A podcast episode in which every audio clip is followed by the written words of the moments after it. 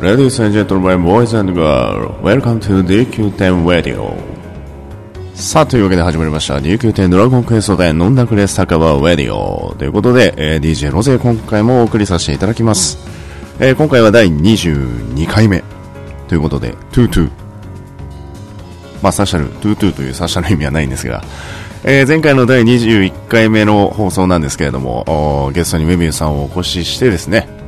えーお迎えして、えーお届けさせていただきました。いかがだったでしょうか？あ設定の関係上ですね、またマイクを新しく新調したおかげでですね、まあ、うん、声が二重に聞こえることはなかったんですが、45分以降ですね、ちょっと訪れがあったことに関して、えーこの場で重ねてですね、えお詫びを申し上げたいと思います。申し訳ございませんでした。えーまあいろいろとですね、まだまだあ機械に関して勉強はしているんですけれども、なかなかね、えーうまい具合にいかないのが現状でございます。えーもっとですね、あのー楽しい、えーウェディオにしていきたいんで、えー個人的にもまだ勉強がいっぱいありますけれども、おこれからもですね、ちょっと日々、新しいことにチャレンジをしていきたいなと思っている次第でございます。さあ、というわけで、えー、まず先日行われました、グラップザビゲストマグロということで、えー、マグロイベント、おアストルティアのですね、マグログランプリに便乗したイベントを開催させていただきました。えーまあ、結果ですね、ブログの記事に、前編後編として、え2つに、分けて公開をさせていただいておりますけれどもね、ご参加いただいた約20名の方、見学も含めると約20数名ほどいらっしゃいましたけれども、どうもありがとうございました。非常にね、楽しかった。あのー前半ちょっと飛ばしすぎた感があってですね、逆に後半はもうみんな焦りが見えてね、だんだん口数が少なくなっていくっていう。ねあのメビウスさんもあのブログに取り上げてますけどメビウスさんもねまままままままままだあの慌てる時間じゃないみたいな。めっちゃ慌ててるやんみたいな。感じもありましたけども。まあやっぱりあの個人的にはねこうくだらないまあこういうゆるぐだっとした、えーイベントに便乗してフレンドの皆さんとね白茶でくだらない話をずっとすると。こういう環境下でイベントをできるっていうのは個人的には非常非常に良かったなと。まあ、前半30分、後半30分ね、ひたすらマグロを続け釣り続けるイベントだということで、まあちょっとあの途中だれるかなと思ったんですけど、全然そんなこともなく、楽しい時間を過ごして、過ごさせていただきました。ね、あのほぼブラジル。あの、ブログの後編で最初に挙げましたけど、ほぼブラジル。えーどうやらですね、マグロマートさんのドラキーだったことが判明いたしましたので、このまま持ってご紹介させていただきます。ほぼブラジルということで。ドラキーイズほぼブラジルということで。なんやこれと思ったんですけど。まあそんな感じのイベントの内容はブログの記事前編後編に分けて、えーお届けをさせていただいておりますので、えー気になる方はぜひともこちらの方をチェックしていただければなと思います。まあね、このマグロイベントに際して、えーグラップザビゲスのマグロに対してですね、えーニヒルのサングラスを新しく買ったリオ君はね、えー優勝できなかったけれども、えー優勝したチームはクッピー、ミッソ、ノレドチームということで、えーおめでとうございます。まあ、釣り上げたサイズ、1248.5センチメートルのマグロということで、えーまあ、非常にビゲスサイズということで、おめでとうございます。まあ、特にね、優勝商品等は、あないんですが、まあ、あのとあるフレンドさんにね、参加した、あとあるフレンドさんに、なんか、商品ないのっていうような話をね、されたんですけれども、まあ、んまり商品というか、まあ、優勝商品をつけても、そのイベントといいますか、開催するイベント先々でね、毎回毎回商品を作っても、いずれなんかその商品目当てでね、あの血眼になって参加する方もいらっしゃる可能性が出てくるので、まあ、極力ね、あのなんと言いますか、頑張った対価として、えーお支払いすることは、まあ、あるかもしれませんけどもね、こういうゆるぐだっとしたイベントでそういうのを作るとね、やっぱり楽しみがそがれてしまうところもあると思うんで、あえて、えーそういうイベントに関しては私はあの商品は作っておりませんので、まあね、あのあの頃の僕らは当また開催する予定でございますけれども、まあそういうね、なんかこう、努力に対しての、賞賛といいますか、そういったものに関しては、あこちらの方でご用意をさせていただきたいなと思っております。えーそしてもう一つですね、えー先日、フレンドさんにちょっと、まあフレンドチャットでお話をしている時に言われたのが、あこのウェディオに関してなんですけれども、まあ、あの、エニワンクエスチョンタイム、まあ、もしくはね、このウェディオに関してのご意見、ご相談等々、ツイッターをやられてる方、まあ、当然、あのやられてる、やられてない方もいらっしゃるとは思うんですが、えー、ツイッターのですね、ハッシュタグをつけて、えー、募集といいますか、まあ、ハッシュタグをつけて、えー、ツイート、このウェディオに関してのツイートをしていただいた方に、えー、まあ、可能な限りね、寄せられたものは全部読み上げるっていう形にした方が気楽なんじゃないのっていうような話をされました。うーん、さすがやのうと。あの、私自身はね、そういうのあんまり思い浮かばないんで、まあそういったご意見寄せていただいてね、非常にありがたいなと思ったんですけれども、ハッシュタグってね、あの、シャープで、あの、よく、私がブログ更新した時はあのドラクエブログとかあのシャープをつけて、えー、ツイートしてるものがあるんですがそういうシャープをつけてねやるとそのシャープをつけて例えばウェディオって検索するとそのウェディオに関してのねあの皆さんの思いであったり意見であったり感想だったりっていうのがあの一発で見れる検索をかけられるようなあタグとなっておりますのでね。あの、今後、エニマンクエスチョンタイム、それ以外の背の一戦であったりとか、えー、この放送、ウェディオに関しての放送はすべて、シャープ、ウェディオで、えー、ツイッターの方に関しては募集いたします。当然あの、アストルティア内の手紙であったり、ブログのコメントだったり、そっちがあった場合はですね、あの、そちらの方も優先して、えー、読ませていただきます。基本的にあの、変なのじゃなければ、あの、シャープ、ウェディオで、皆さんがつぶやいていただいたものに関しては、あこちらのウェディオで必ずご紹介をさせていただきますんで、えー、気軽に、えー、もっとね、あの、皆さん身近にツイート、ツイートされてる方は特に、あのー、お寄せしやすいかなと思いますんで、えー、そちらの方も募集しております。えー、ご意見いただいたフレンドさんね、あの、匿名でということだったんで あの、名前あげませんけれども、募集していただいてどうもありがとうございました。はい。でですね、気づいたんですが、ウェディオを公開してもう半年経ちました。ありがとうございます、ありがとうございます。いや、まさかね、あのー、更新の期間が、ウェディオの公開の時間がね、ちょっとね、あのー、2、3週間空いたりとかって途中して、まあ、毎週毎週更新しますなんて、あの、私お話をしてたんですけれども 全然ね、こう、やっぱり、まあ、あのー講師ともともね、あの、いろいろと予定が入るとなかなか更新できないと言いますか、まあ、収録できる環境もあるんで、まあ、なかなかね、難しいところあるんですけれども、まあ、半年経ちました。まあ、まさかね、こんな半年も続くなんて正直自分でも思ってなかったですし、マイクを新調してまで続けるとは正直思ってなかったです。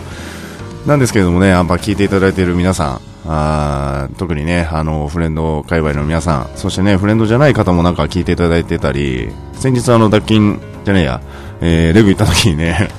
あの、メビウスのフレンドさん、お二方にね、あの、たまたまあの、誘われて行った時に、あ、ラジオの人だっていう、ラジオ聞いてますっていう風にね、ウェディオ聞いてますっていう感じでね、言っていただいて、なんか申し訳ないなと。もうちょっとあの、楽しみ、もうちょっと楽しい雰囲気で お届けできればなと思うんですが、まあ、日々勉強しておる次第でございます。まあ、どうかね、えー、こんなウェディオですけれども、まあ、この先またね、あのー、いろんな意見いただければ、あの、こちらの方も精査してね、あの、皆様にお届けをさせていただきたいなという次第でございます。また私もね、あの、トークスキルをどんどん上げて、えいえいという えいえいみたいな 変なおっさんがえいえいとかって やるのもちょっと動画と思うんですけど、はい。まあそんな感じでね、あの、お届けをさせていただきたいなと思います。はい。というわけで第22回目、えー、DQ 店ドラゴンクエスト店飲んだくれ酒場ウェディオということで、えー、DJ ロゼをお届けをさせていただきたいなと思います。どうかお付き合いください。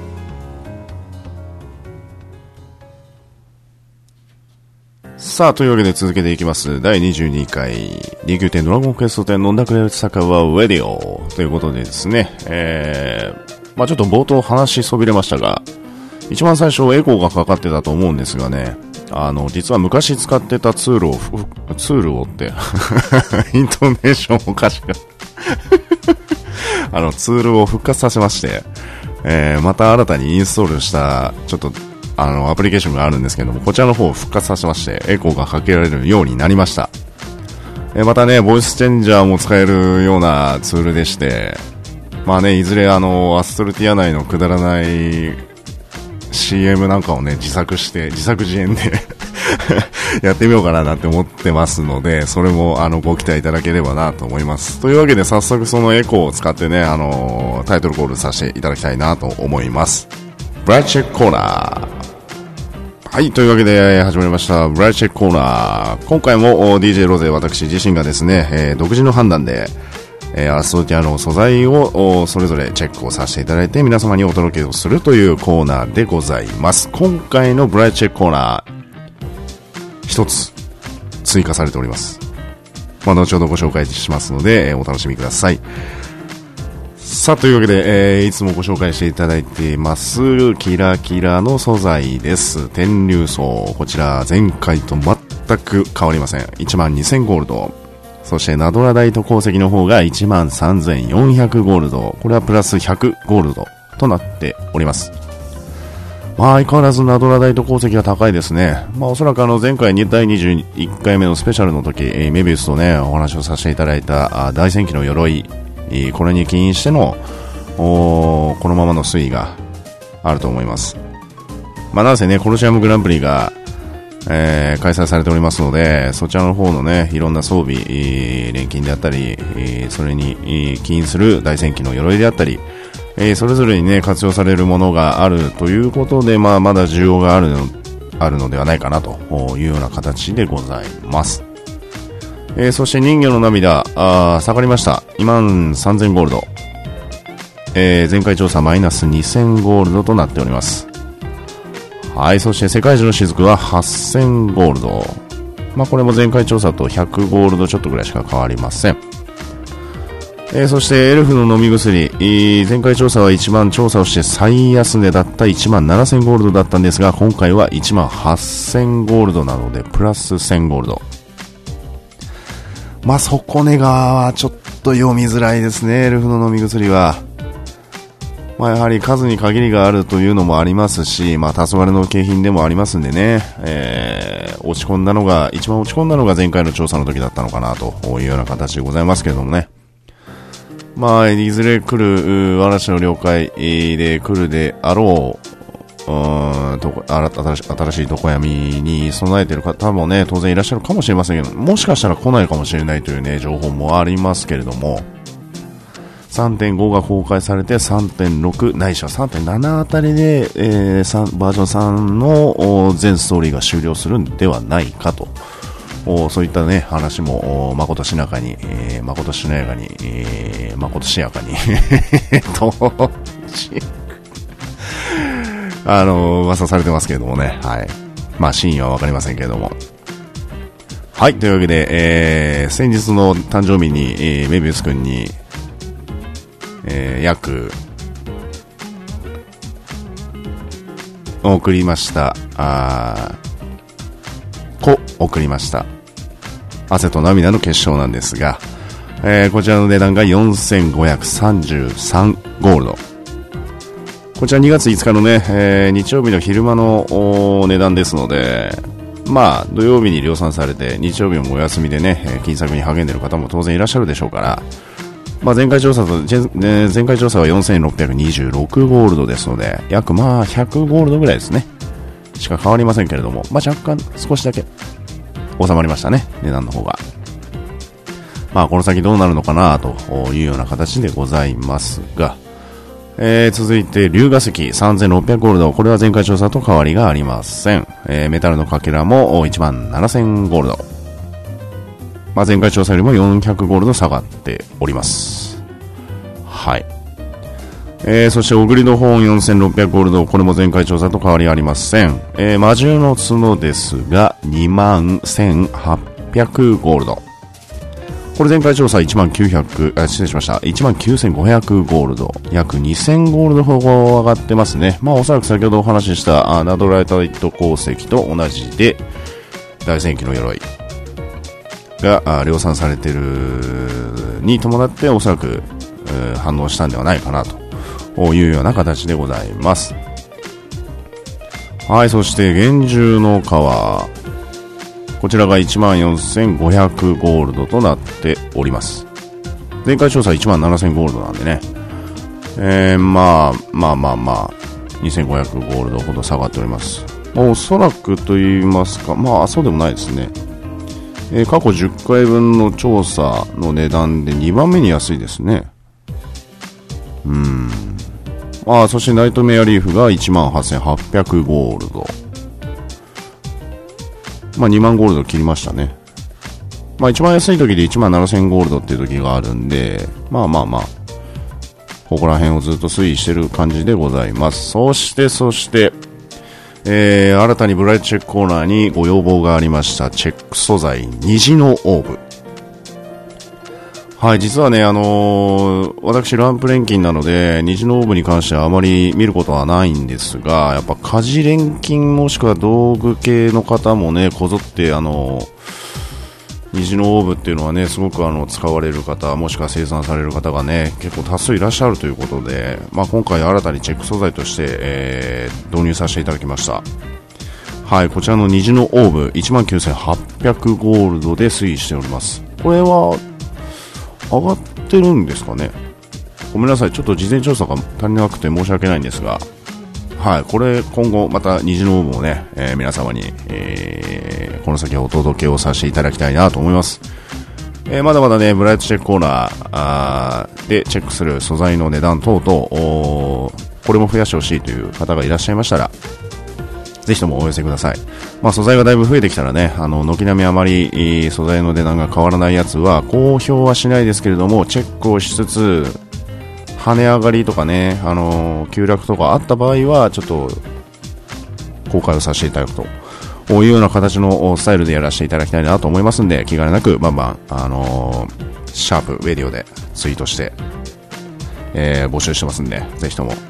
そちらの方投稿をよろしくお願いいたします。はい、というわけでブラッシュコーナーでございました。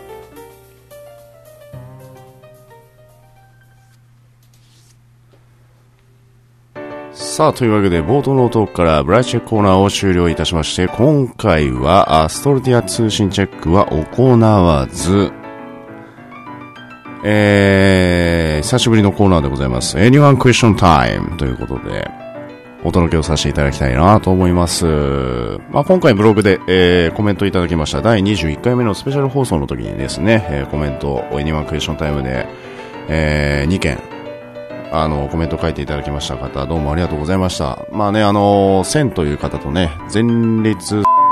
という方ね、えー、いらっしゃいますけれども、これ、ピー音入りますね。今後今ピー音入ってます。はい。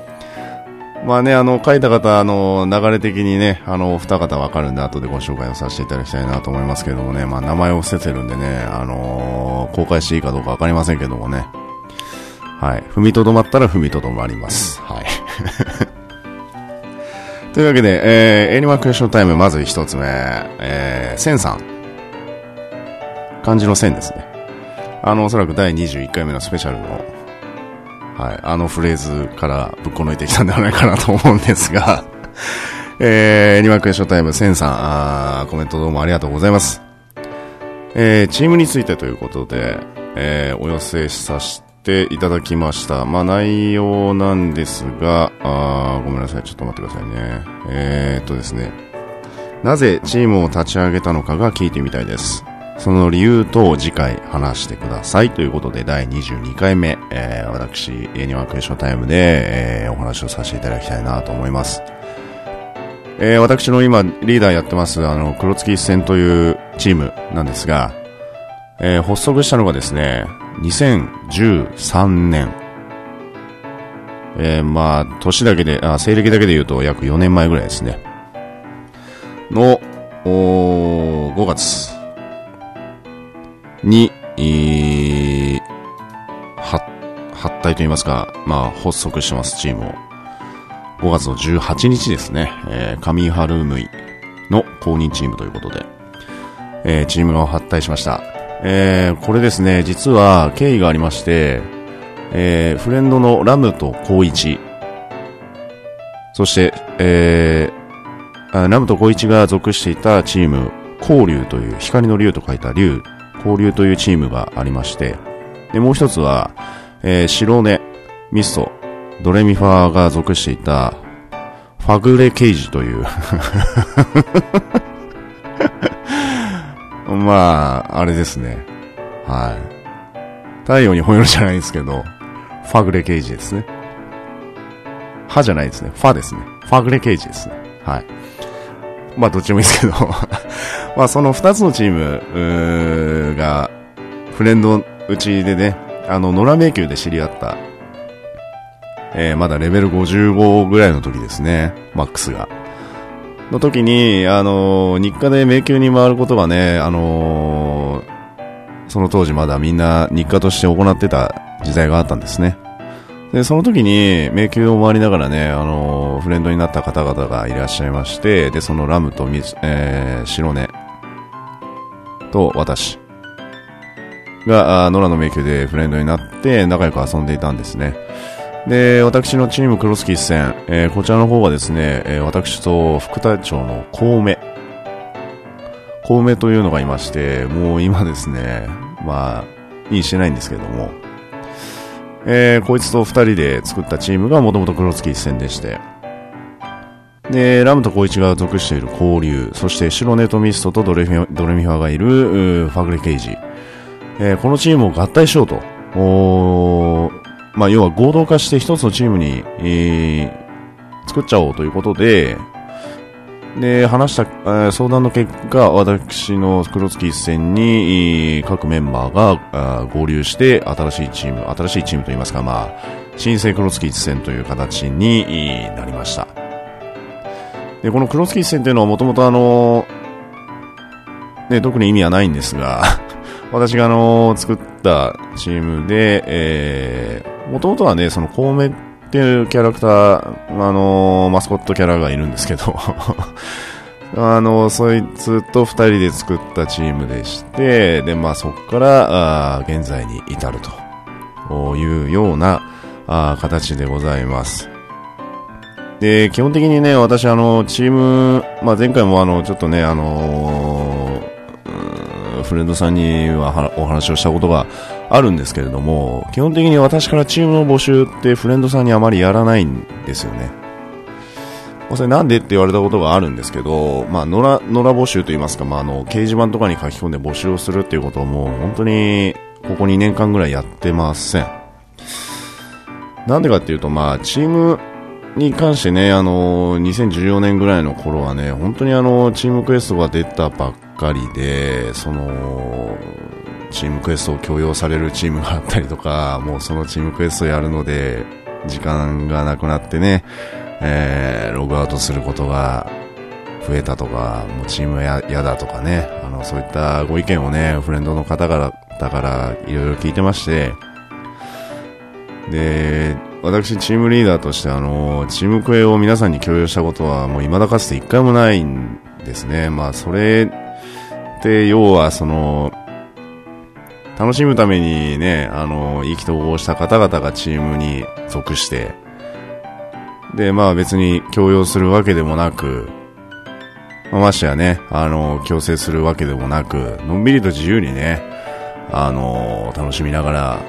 まあ時には切磋琢磨して、時には楽しさを追求する仲間として、まあ時には家族みたいな感じでね、えー、寄り添えるような場所でいいんじゃないかと。おいうような形でね、また、まあ、もう思いついたこともそうですし、くだらない話もそうですし、まあ、やるメンバーとしてね、あの、集まる程度でいいのかなって個人的には思ってます。はい。まあ、チームリーダーとして何かやってこれたのかって今振り返ると、ちょっと正直、クエスチョンですね。まあ、自分、自分に対してですけど。まあ、今も当然そうですし。まあ、ただあの、スローガンとしてはね、各々が自由と平和と共にって歌ってるぐらいですんで、まあできればね、あの、フレンドさんが連れてきた方、フレンド、あ、チームメンバーが連れてきたフレンドさんとかね、あの、そういった方々でチームに入りたいとかね、あの、チームどうって声かけたら、あ入り、入るっていう方がいたよとかっていう話だったらもうぜひもう大歓迎なんですね、個人的には。あの、気の許せるチームメンが誘ってきた人ですから、もう信頼に値すると。別にね、なんかよく面接とかね、あの、やられてるチームとかあるそうなんですが、私そういうの一切やらないんで、はい。もうチーム面がついてきた人なんで、ああ、もう、そのもう、ね、何、何を面接する必要があるのかと。まあさすがにね、なんかね、あの、野良で、野良でと言いますか、あの、普通にね、あの、冒険実施で書いて、チームメンバー募集って書いて、まあそういう、こう、無作為にね、あの、チームメンバーを募集したりするときっていうのは、やっぱそういうのは多少なりとも必要だとは思うんですが、チームメンがね、声かけて連れてきた人だったら、ああ、もういいよいいよ、どうぞよろしくお願いしますっていうのが、まあ、筋と言いますか、道理なのかなと。個人的には考えてるんで、別に全然いいのかなと。だからフレンドの人もね、あの一応フリーコメントに私チームリーダーやってますって書いてるんで、あの、ご存知の方はご存知だと思うんで、どんなチームなんだろうなって気にかかって声かけてくれた人に対してはお話をさせていただきます。まあ、うちはこういうチームだよ。まあ、入りたければ入ってください。ただ別に、ね、チーム入ってよとかっていうことは言ったことはないですね、一度も。はい。そんな感じのチームなんですけど、まあ、サブキャラ等々も含めて、うちのめ、うちのチームは今現在、えー、っとですね、何人ぐらいいるんですかね。30、40人ぐらいですか。うん、40人、40人ですね、います。サブキャラ含めてですけど。まあ、アクティブ人数はね、あの、日によって全然変わりますし、少ない時は全然いないですけど、まあ、それでもね、あのー、まあ、プライベート等々を理由にね、あの、本当週に1回とかしかログインできないメンバーとかね、まあ、ましてや副隊長の孔明には、お前の帰ってくる場所を必ず守ると、約束をしたので、まあ、未だにね、あのー、チームはそのままのんびりと チームクエストもね、まあのんびりやって、まだチームレベが、実は、えーと、いくつだったっけ？っていうぐらいでしかやってないです。はい。ではあの、詳しくはね、チームに関してのお話に関しては、あの、結構昔なんですけど、ブログにね、35と和のリンクっていう、うん、記事を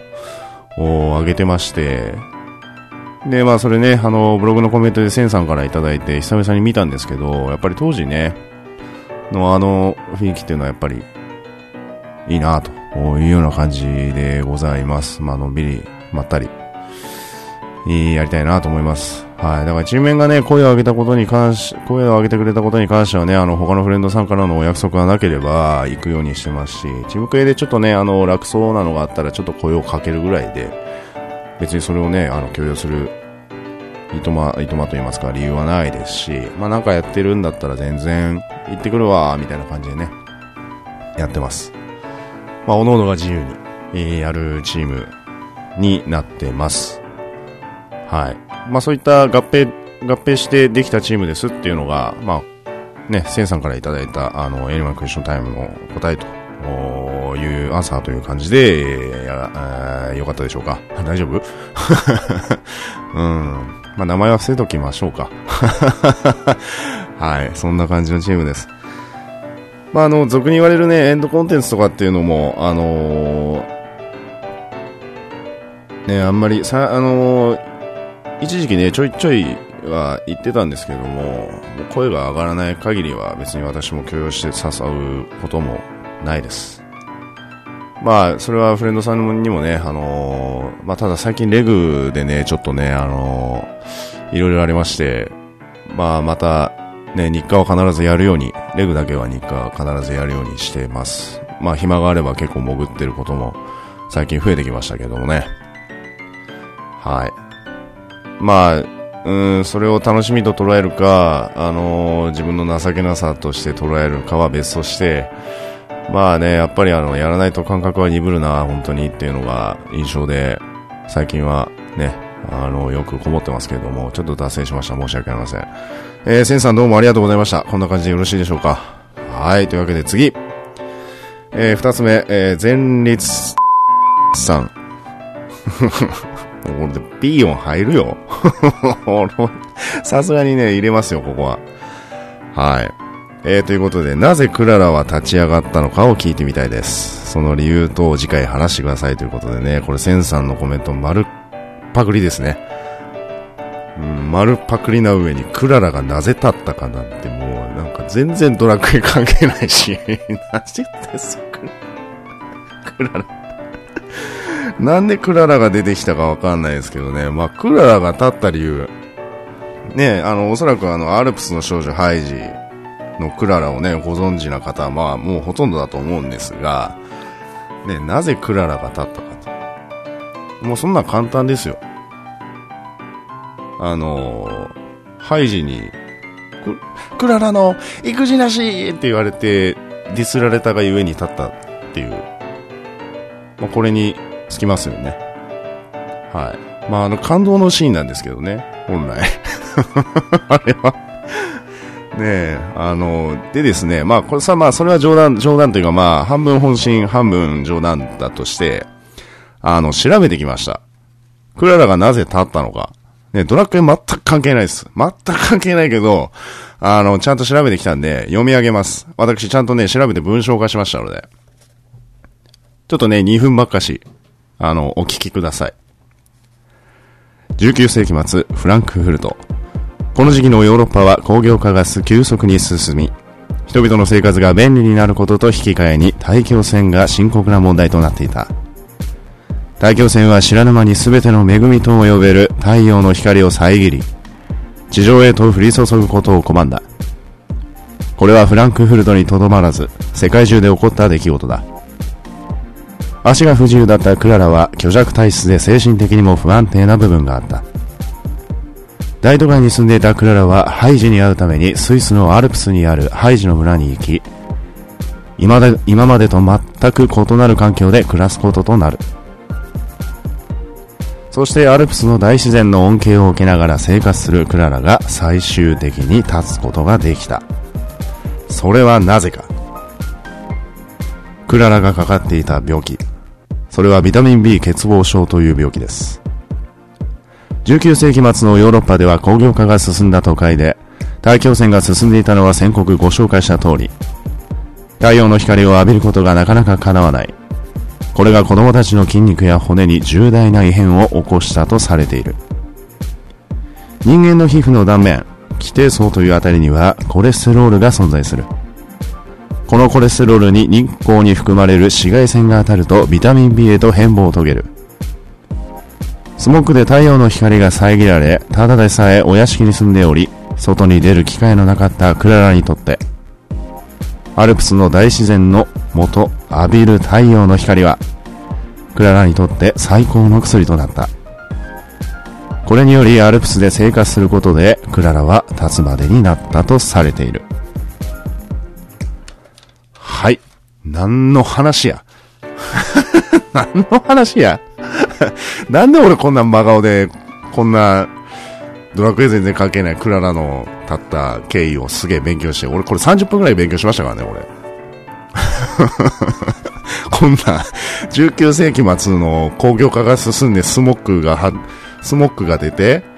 なんかもう今の、俗に言うあの今の中国の PM2.5 みたいな感じと同じですよね。まあそれが影響して、要は太陽の光がですね、こう、遮られる状態なんですね。で、その太陽の光を当たることによって、当たらないことによって、要はビタミン B が生成されないと。で、徐々に徐々に徐々にね、あの、その、栄養、栄養不足的なもので、まあ、要は、小さい子供たちは特に成長期にもかかわらず、その骨や筋肉が衰えていって、最終的にちょっとあの、立つこともままならなくなっていった時代があったそうなんですね。19世紀末ヨーロッパでは。まあ、それのあの、一部の描写で、えー、アルプスの少女ハイジで、えー、描写をされていて、で、でもあの、クララがアルプスに行って大自然のもとあの、なんかあの、じいちゃんいるじゃないですか。おじいちゃん、チェッチェケチェケチェケっつって 今、ね、チェッチェケ言ってる場合でもないですし、クララもそもそもなんかあんな遊んでる場合でもないんですけどね。教えてじゃないですよ、そんな。何が教えてじゃん。こっちが教えてほしいわ。そ、そんな外でご飯食べることがあって、で、そうやって生活をしていくうちに、徐々に徐々に太陽の日光を浴びつつ、まあ、綺麗なね、空気と、まあ、ヤギのチ、あの、ヤギの乳でで作ったチーズと、まあ、栄養まてのパンと、ね、大自然のもと、食事をしていく上でね、そういうのビタミン B が形成されていって、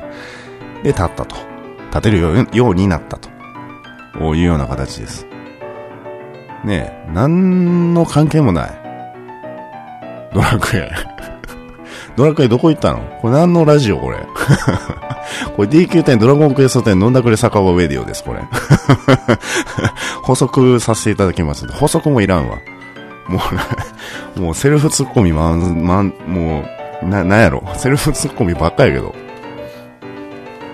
まあ、ちなみになんですが、余談ですけれども、これ調べていくうちにですね、あの、また横道それますけど、まあ、オフィスワークとかやられてる特にあの、日本の女性、あの、日光の当たらない生活を送り、オフィスでずっと仕事をして、しかも座りっぱなしと。で、紫外線を,、ま、をね、当然気にする、ね、肌の白さをね、やっぱ際立たせるために、やはり紫外線を気にする日本人の女性の二人に一人、二人に一人ですよ。二人に一人はこのビタミン B 欠乏症の予備軍だそうです。で、太陽の浴びる時間、じゃあどうすりゃいいのと。で、太陽を浴びる時間、夏場は15分以上、冬場は30分以上が目安とされているそうなんで、まあね、あのー、昼、昼休みの食事であったりとか、まあちょっとした買い物とかね、そういった間に太陽の光を浴びると。こういうことでね、まああの、改善されると同時に、まああとは魚を食べろと。いうような、えー、調査結果が出ておりますんでね、えー、エニマクエションタイム、えー、アルプスの少女、ハイジ、クララはなぜ立ったか。ということで、えー、よろしいでしょうか。よろしいでしょうか。あのー、ブログのコメントのとこにはね、もう名前を特定、あの、誰、誰が書いたか特定しても書いてますけど、違ったら言ってください。うん。正解だったらもう何も私は問いません。はい。ということで、以上、 Any One Question Time でございました。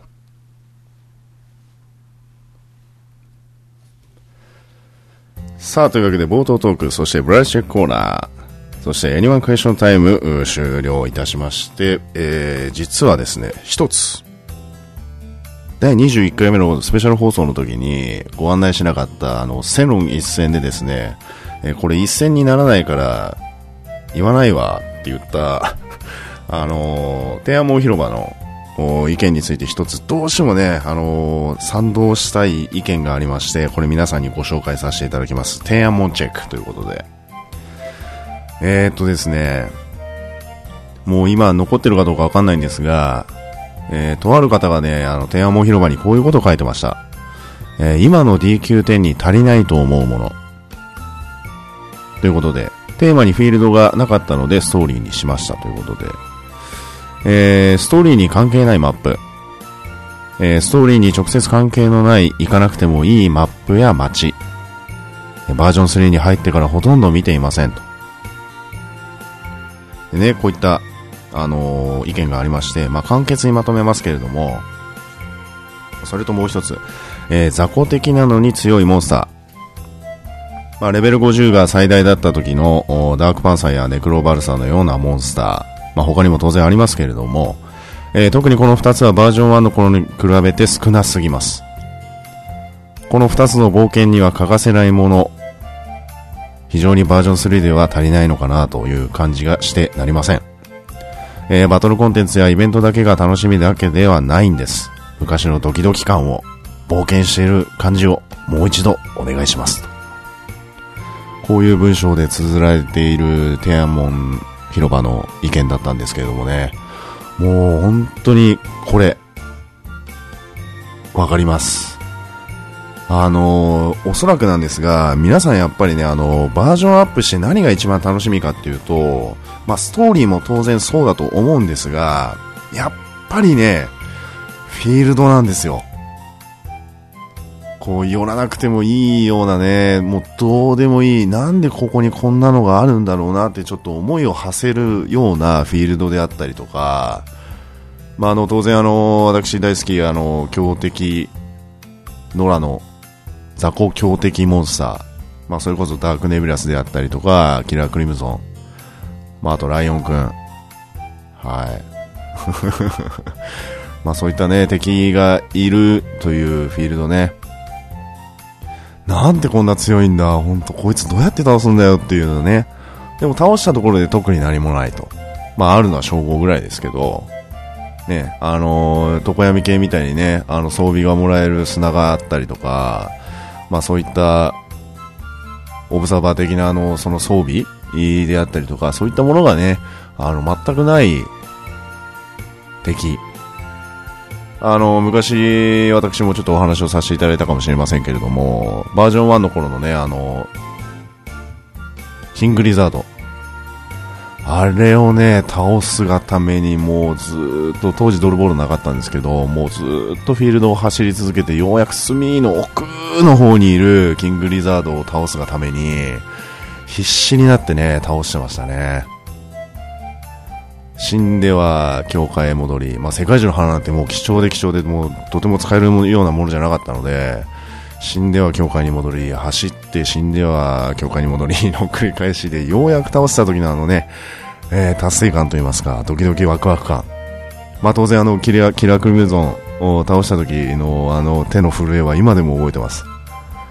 おそらくあのレグナードの4を倒した時、もしくはダッキンの4を倒した時と同等かそれ以上の手の震え。倒した時間は約35分か40分ぐらいかかりました。何度も死にました。それでもやっぱりあの、倒した時の達成感と、あのえも言えぬ周りから応援をいただいたフレンドさんの温かさっていうのはもうやっぱり、当時のレベルバランスとしてね、ある意味、いいバランスだったのかなっていう。諦めをつけるのは早い敵。だけども倒せないことはないっていう、そのぐらいのバランスが非常に良い、い敵でした。そういったね、本当にあの、全然ストーリーとか、何の関係もないフィールドとかね、あの、フィールド回って、前回お話ししましたけど、フィールド回って写真撮ったりする私にとっては、そういうコンテンツっていうのはね、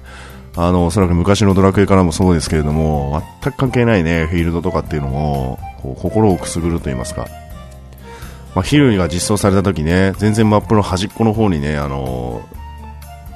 あの、ネタバレになるんであまり言いませんけども、今だとね、あの、行けるようになった、なんか陸の絶島とか、ああいうところのね、こう、遊び心っていうのをもうちょっと増やしてほしいなって思うんですよね、個人的に。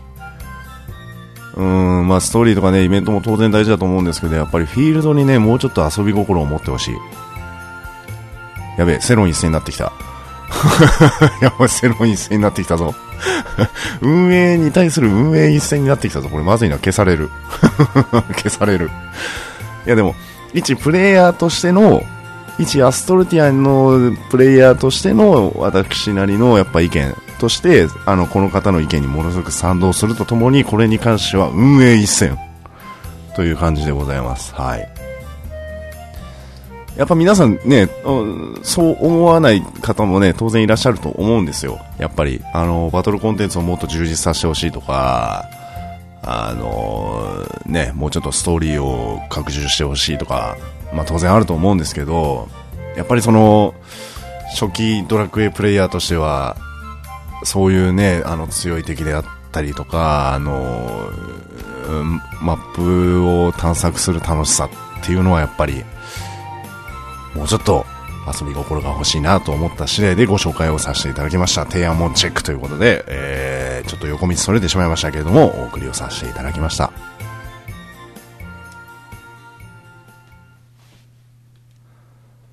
さあ、というわけで DQ10 ドラゴンクエスト10飲んだくれ酒場ウェディオということで第22回目終了となります。いかがだったでしょうか？あまあ今回は冒頭のトーク、ブライチェックコーナー、そしてエニマンクエスチョンタイム、提案もチェック。そして若干運営一戦 混ざりましたけれどもね。えー、っと、だいぶ、えー、1週間に1回のペースを守れるようになってきたかなと思いながらも、まあ、いかんせん忙しくなってくるとね、また年度末来ますのでね、まあ、忙しくなってくるとなかなか難しい状況になってきますけれども、なんとか頑張って、えー、皆様に、えー、ウェディをお届けしていきたいなと思うとともに、まあ、ご意見、ご感想、エニワクエーションタイム、えー、セロン一戦等々、ご意見に関しては、ツイッターでは、あハッシュタグ、シャープウェディオ、えー、そして、えー、ブログのコメント、もしくは、あストリテアの手紙も随時募集しておりますので、ぜひぜひ、じゃんじゃんと募集してください。はい、というわけで、えー、グラップトザビゲス、えー、失礼しました。グラップトザビゲストマグロ。えー、こちら終了しましたけどもね、次のイベントはおそらくあの頃の僕らはを開催する予定なんですが、まあ、ちょっと1ヶ月後ぐらいになってしまう可能性が高いので、なんとも言えないんですが、あまあね、あのー、できればどんどんとイベントをやってね、あの皆さんの、ね、楽しみの一つとして、えー、捉えられるようなイベントをね、今後ともまた、あやっていきたいなと思っている次第でございます。えー、何卒ね、えー、まあ今後とも、ウェディオをよろしくお願いしますという感じでございます。というわけで、第22回目、えー、DQ10 ドラゴンクエスト10飲んだくれ酒場ウェディオということで、DJ ロゼをお送りさせていただきました。